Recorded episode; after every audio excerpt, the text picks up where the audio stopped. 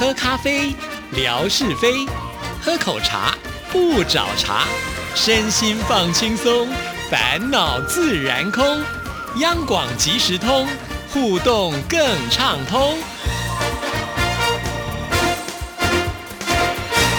亲爱的听众朋友，大家好，欢迎收听今天的央广即时通，我是谭志毅。时间真的好快好快哦，今天都已经到了六月份哦，转眼间二零二二年呢，这个前半年呢也接近尾声了，马上就要到这个后半年了。接下来这个夏天呢，呃，也要来了，又是一个不一样的季节了。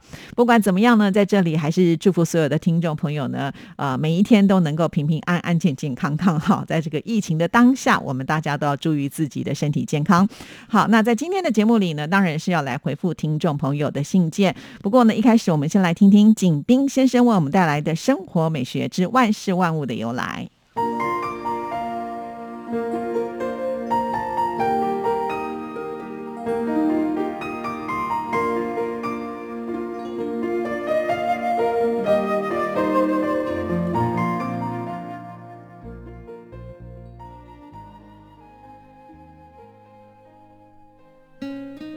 亲爱的朋友，你们好！央广即时通，因为热爱，未来更精彩。刨根问底，探究万事的来龙去脉，追本溯源，了解万物背后的故事，万事万物的由来。欢迎您的收听，我是景斌。今天我们说说古筝的由来。筝是我国古老的弹拨乐器之一，形成传于秦朝，盛行于隋唐。随着历史的变迁，流传到全国及亚洲不少地区，史称秦筝。相传，早在两千多年前，秦国就已经有筝了。那么，筝又是怎么来的呢？这儿可有一段有趣的传说。当时，秦国有一种乐器叫瑟，有个叫宛无意的人，弹瑟的技艺非常高，他的两个女儿也非常喜欢弹瑟。有一天，姐妹俩都争着到父亲那里学习弹瑟。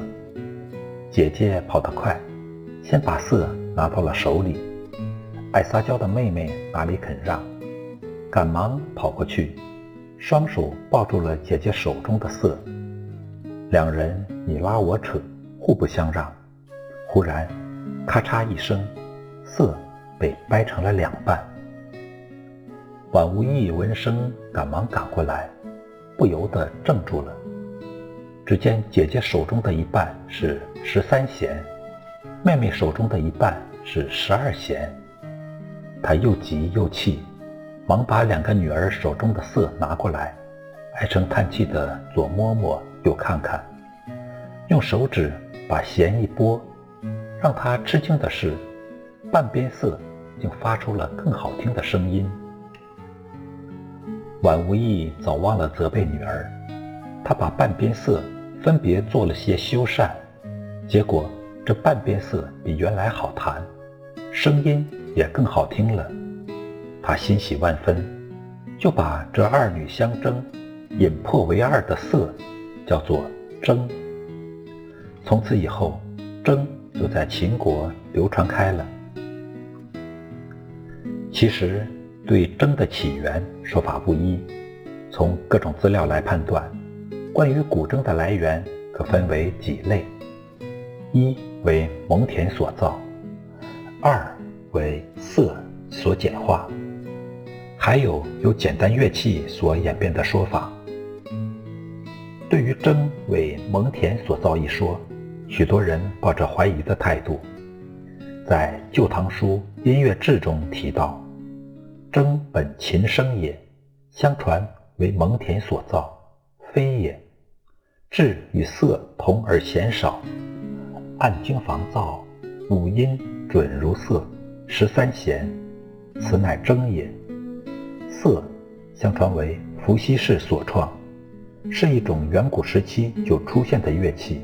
《杜氏通典》上记载，色是本云，庖西作，五下弦。皇帝是素女鼓瑟，哀不自胜，乃破为二十五弦，具二君声。一般认为色慢慢流传各地与各时期后，再经由蒙恬或经房加以改良，命名为筝。也有学者提出不同的看法，认为古筝是源自古代游牧民族一种便于携带、尺寸不大、弦数不多的简单乐器，而非由汉族的既大又复杂的瑟演变而来。就体积来讲，筝只有三尺多，而瑟却有六尺多。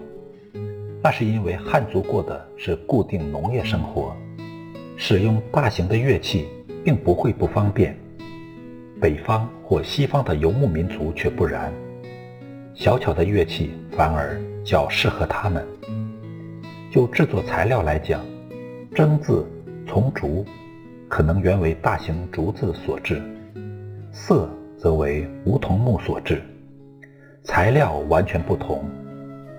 虽后来的筝也为梧桐木所制，不过被认为是改良的结果。就发声来讲，筝声高级激昂，色音却是雍容柔和，为两种不同的发声领域。纵观这三点，说明筝是由游牧民族所用的乐器演化而成，而非由色演化改良的，并不为过。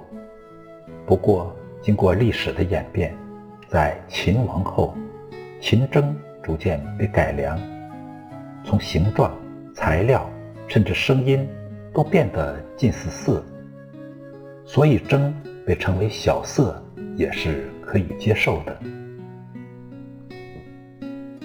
亲爱的朋友。万事万物的由来，感谢您的收听，关注支持谭志毅，你的笑容更灿烂，你的心情更美丽。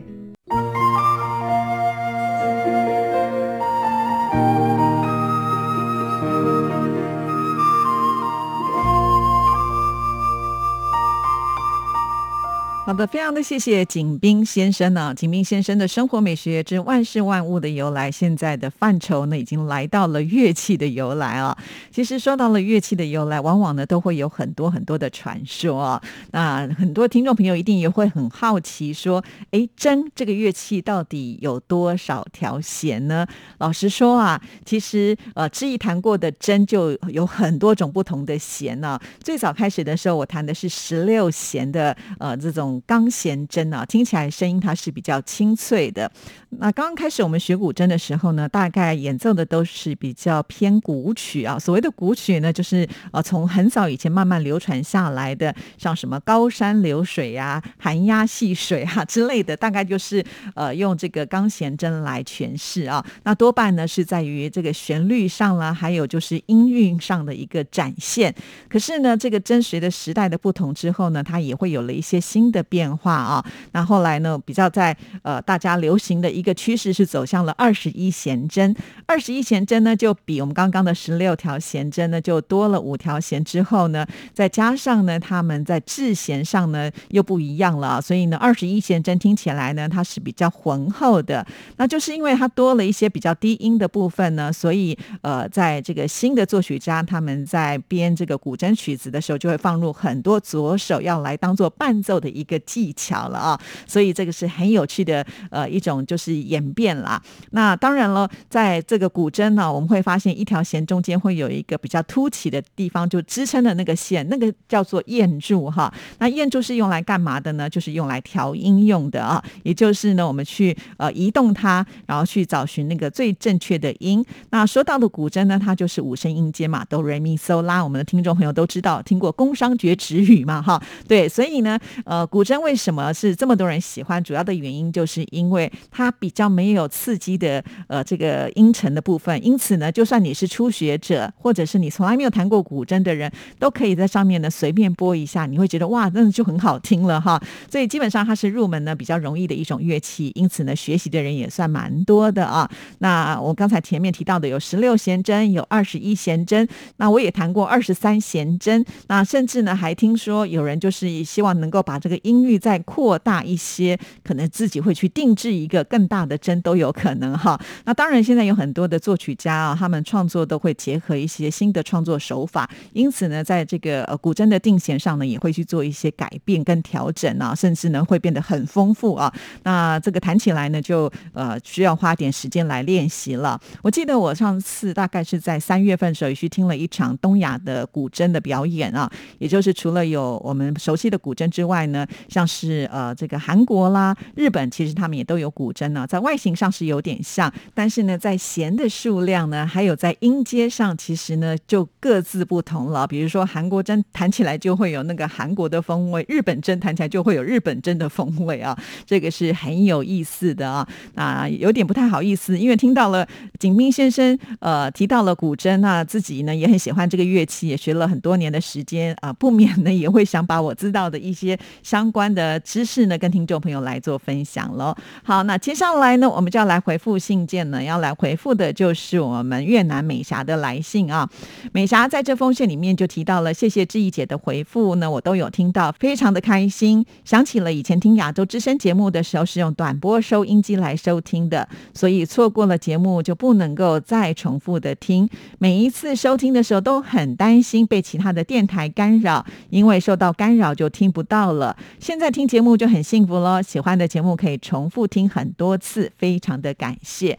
好，那我想美霞应该是透过我们央广的网站来收听节目嘛啊，那过往呢也是经历过就是。用短波来收听，不过我相信在越南应该是干扰比较少哈。那只不过呢，就是怕频率有的时候太接近啊，就会变成其他的电台的声音重叠在一起。那我不知道，呃，美霞听央广即时通是透过微博上的节目视频，还是呢是在网站上来收听的？这也请美霞呢再来告诉志毅。好，那我们再来看下一段，常听志毅姐回复妙恩听友的信件，我就很想问呢，是住在未来的国。家吗？这个国家应该占大多数的华人居住吗？我对这个国家不是很熟悉，所以很希望妙恩听友传一些当地的风景相片分享给大家，谢谢。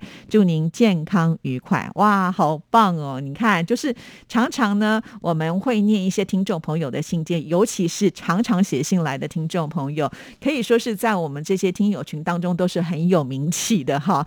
呃，就像是美霞之前传了很多照片。大家也都说哇，透过美霞的照片呢，认识了越南啊。同样的，美霞呢也希望这个妙恩多传一些照片来。其实妙恩呢以前也曾经帮我们介绍过汶莱这个国家，当时呢也是致意提问的，因为我也对这个国家呢也是想要进一步的了解啦。那我觉得非常有趣的就是啊，越南的美霞呢有个姐姐叫海蓉，这是我们大家都知道的。那在汶莱呢也是姐妹花在听我们节目哦。啊，除了这个妙恩之外呢，她的姐。姐姐妙生也是我们的忠实听众朋友啊，所以就觉得很感谢我们在呃越南或者是汶莱这两个国家都有这个姐妹花来听节目哈。那我特别的羡慕，就是妙恩他们家有这个很大的院子啊，可以自给自足，也就是说呃种这个水果啦、蔬菜啦，然后呢会把这些水果蔬菜呢，就是平常呢就是拿来吃啊，甚至呢就是量产。的时候呢，还可以把它做成蛋糕啦，或者是做成腌制品等等啊。我们也常常看到呢，就是会分享给大家，所以这种感觉真的蛮好的。那既然呢，今天妙恩听到了就是美霞的呃这个期望的时候呢，就请妙恩也来帮美霞圆梦吧。有机会能够拍一点这个呃汶来的风景照片给我们大家看，让我们能够更认识这个国家啊。那也很好奇，就是问来到底华人有多少啊？是不是是也会像越南一样有这么多的华人？所以呢，呃，有各式各样的庙宇哈。因为我常常觉得有华人的地方，好像庙宇都是少不了的，就是在信仰上都是很虔诚的。好了，今天节目时间到了，就跟听众朋友聊到这里。欢迎大家写信到节目当中来哦。知意的信箱是 r t i t a n t a n at g m a i l 点 c o m。祝福您，拜拜。